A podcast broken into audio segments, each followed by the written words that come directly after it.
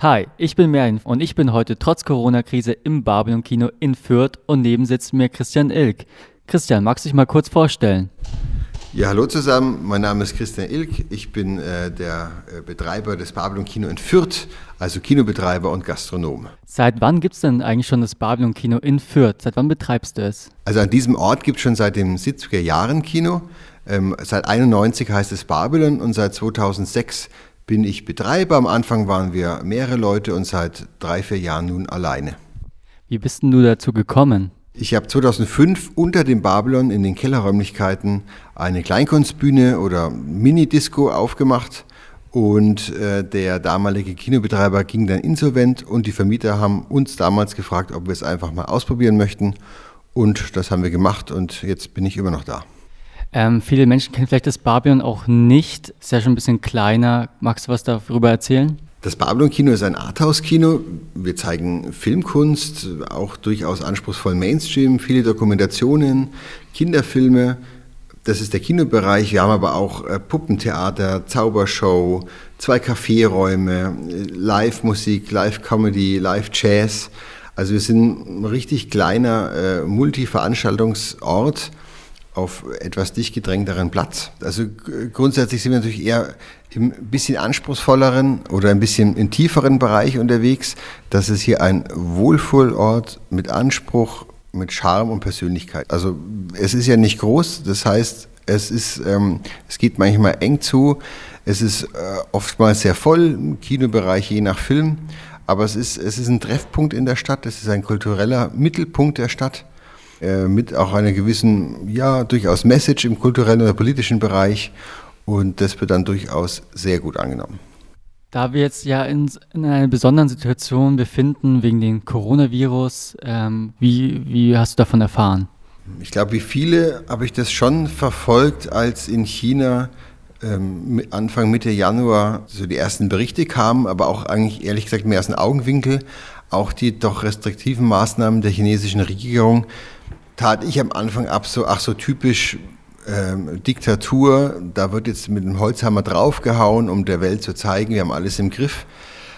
Als die immer steigenderen äh, Fallzahlen, auch Todesfallzahlen, auch die ersten Bilder rüberkamen, da wurde mir so langsam bewusst, dass das doch vielleicht auch mal irgendwann uns betreffen kann.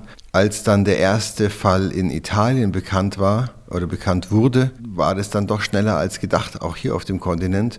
Und ab dem Zeitpunkt, jetzt gefühlt ab Anfang, Mitte Februar, äh, war mir klar, dass das auch irgendwann hier auftaucht und auch auf mein Leben als auf mein berufliches Leben Auswirkungen haben wird. Ähm, was für Maßnahmen musstest du eigentlich bereits schon treffen oder hast schon länger davor getroffen? Was waren so deine Überlegungen? Ähm, mich hat natürlich auch der beginnende Shutdown auch sehr getroffen. Ich musste meinen Kinobereich seit Dienstag, 17.03. schließen, als auch äh, damit eingehernt die Gastronomie hier im Kino, als auch einen Tag später mein kleines Satelliten-Kiosk-Café Milchhäusle musste auch geschlossen werden. Das heißt, ich bin eigentlich ähm, komplett nun runtergefahren. Wir sitzen jetzt hier auch im ausgekühlten Babylon quasi. Es ist Sonntagnachmittag, das Wetter ist gut.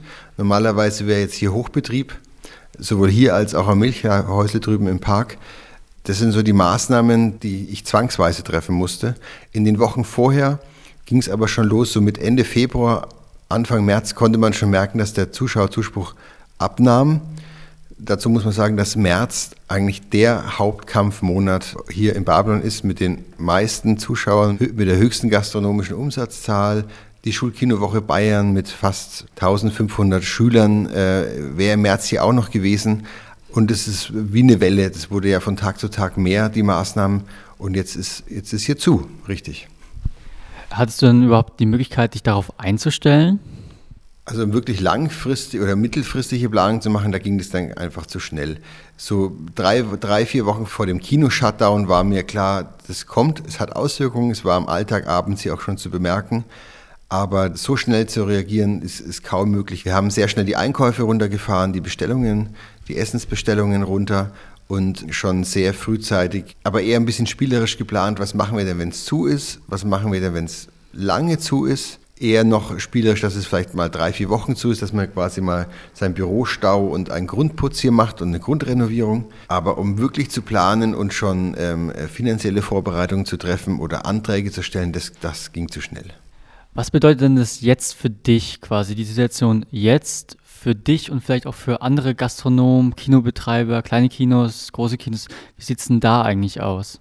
Also vom Gefühl her ist es wie wie es wohl so wäre, wenn man mit dem Auto direkt gegen die Wand fährt und die Wand danach einfach stehen bleibt. Also es ist, es ist von einem Tag auf den anderen null Umsätze, keinerlei Einnahmen, mit der äh, Ausgehbeschränkung auch auf Sicht keinerlei Möglichkeiten, geschäftsmäßig etwas zu tun. Und ähm, ich weiß auch äh, von diversen Kollegen, es gibt äh, eine WhatsApp-Gruppe hier in Fürth zum Beispiel von vielen Gastrokollegen, wo jeder ähm, ähm, einfach mal Tipps reinpostet oder sich Leute, die einfach ein bisschen besser informiert sind, ihre Informationen teilen.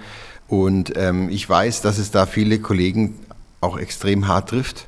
Viele können sich noch gar nicht vorstellen, wie die Auswirkungen sein werden. Ich bin überzeugt, dass wenn die Leute in drei, vier, fünf, sechs, sieben, acht Wochen möglicherweise langsam in den regulären Alltag über äh, zurückgehen, dass es da ganz viele Läden, Geschäfte, sei es jetzt Kneipen oder Einzelhandel, wird es einfach nicht mehr geben. Ähm, natürlich versucht der Staat auch einen zu unterstützen. Was hältst du denn von den Zuschüssen, die vom bayerischen Wirtschaftsministerium bereitgestellt werden? Also grundsätzlich finde ich das Handeln der Politik gut, ruhig und nachvollziehbar. Könnte einheitlicher sein in der Bundesrepublik. Ich finde, man könnte auch wenn es eigentlich die Institute, Robert Koch Institut, ähm, äh, vorgeben, warum macht man es dann nicht noch strenger grundsätzlich? Also ich kann, ich kann diese Schritte schon nachvollziehen. In einer privaten Meinung, beruflich trifft es einen voll. Und da stelle ich dann doch schon Unterschiede fest zwischen den ähm, Ankündigungen auf Pressekonferenzen und dann möglicherweise einen Alltag. Ähm, der Freistaat Bayern hat jeden Selbstständigen bis mit geringer äh, Angestelltenzahl die äh, Möglichkeit zur Soforthilfe eingeräumt. Das ist gut. Da möchte ich auch nicht falsch rüberkommen. Das ähm, muss man annehmen, nehme ich an, dankend, gerne. Ich glaube nur nicht, dass es reicht, weil zum Beispiel ein Punkt ist, dass man seine äh, liquiden Mittel erstmal aufbrauchen soll, bevor man diesen Zuschuss bekommt.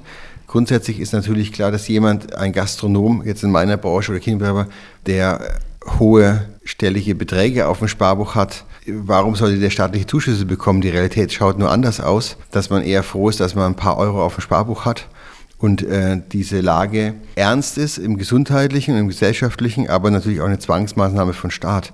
Und wenn der Staat eigentlich Interesse hat, dass danach die Welt noch genauso ausschaut wie vorher, sollte man eher Zuschüsse verteilen in einem gewissen Rahmen, wegen mir mit einer Nachprüfung, aber ohne großartige Auflagen. Das sehe ich gerade noch nicht so.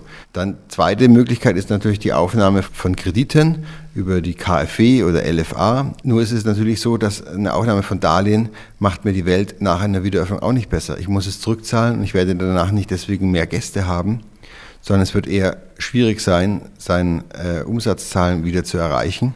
Und dann tun hohe Darlehen eher den äh, betriebswirtschaftlichen Alltag belasten. Also es müsste eigentlich eher mehr in äh, nicht zurückzuzahlender Förderung passieren, gerade im kulturellen Bereich als mit Darlehen. Da machten auch nur gewisse Darlehensgrößen einen Sinn. Und da finde ich schon den Unterschied zwischen Ankündigung und Realität ist schon auf wie gesagt, ich möchte nicht undankbar sein. Ich bin froh, dass es in unserem Land diese Möglichkeiten grundsätzlich gibt. Und ich denke, wenn man gut durchdacht herangeht, hat man eine Chance, eine kurzfristige, sprich ein-, zweimonatige Schließung zu überstehen. Sollte das aber länger andauern, dann werden diese Maßnahmen sicherlich nicht reichen.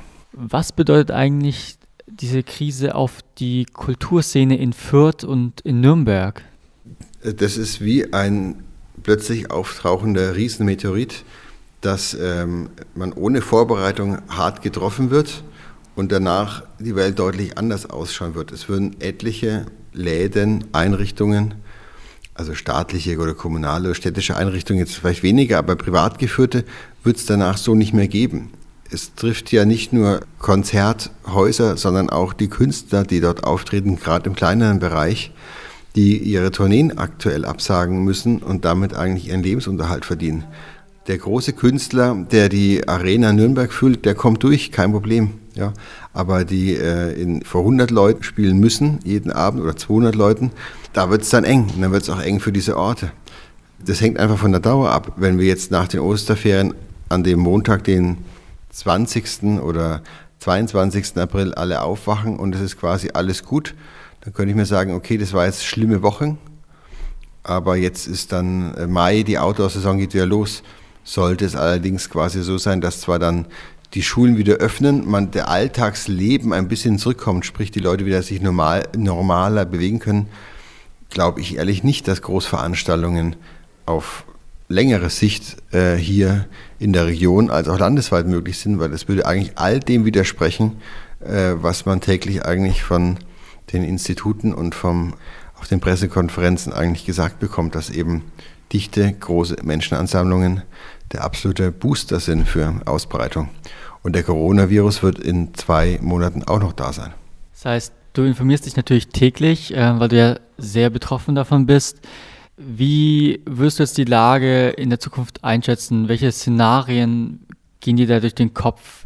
Wenn ich mal mit der optimistischen, hoffnungsvollen Variante, die mir eigentlich besser gefällt, beginnen darf, dann ähm, geht es in meinem Bereich vielleicht Ende April, Anfang Mai der Außengastronomie wieder los. Dann könnte ich zumindest einen Teil meines Betriebes normal weiterfahren. Den Kinobereich mit Umsätzen, wie man es eigentlich in den letzten Jahren gewohnt war, wieder zu erleben, wird es meiner Meinung nach bis Ende des Jahres dauern. Das ist dann letztendlich ein schwerer Schlag. Da könnte ich mir aber vorstellen, da kommt man durch, da kommen auch mal einige Kollegen durch. Das ist aber die Variante, wenn, da muss es aber dann in vier, fünf, sechs Wochen ähm, zumindest gastronomisch wieder weitergehen. Die Möglichkeit, dass quasi man in seiner Branche Kino und Gastronomie noch länger keine Einnahmen erzielt, wird dazu führen, dass es viele Kollegen nicht packen, viele Kinokollegen auch nicht. Und ähm, das Babylon-Kino wird es auch nicht schaffen, wenn man hier drei, vier Monate lang komplett zuhaben muss. Sprich Kino, als auch äh, Gastronomie im Babylon, als auch im Satellitencafé. Ähm, in zwei, zwei Monaten müssen Einnahmen generiert werden. Ansonsten wird es auf längere Sicht hier keine Zukunft geben. Zum Schluss hast du vielleicht noch ein Abschlusswort, ein Abschlussstatement für uns? Kurz gefasst, bleibt gesund, bleibt erstmal daheim und kommt, wenn der ganze Wahnsinn vorbei ist, umso zahlreicher in die kleinen Kinos. Danke. Christian, danke, dass du für uns äh, die Zeit genommen hast.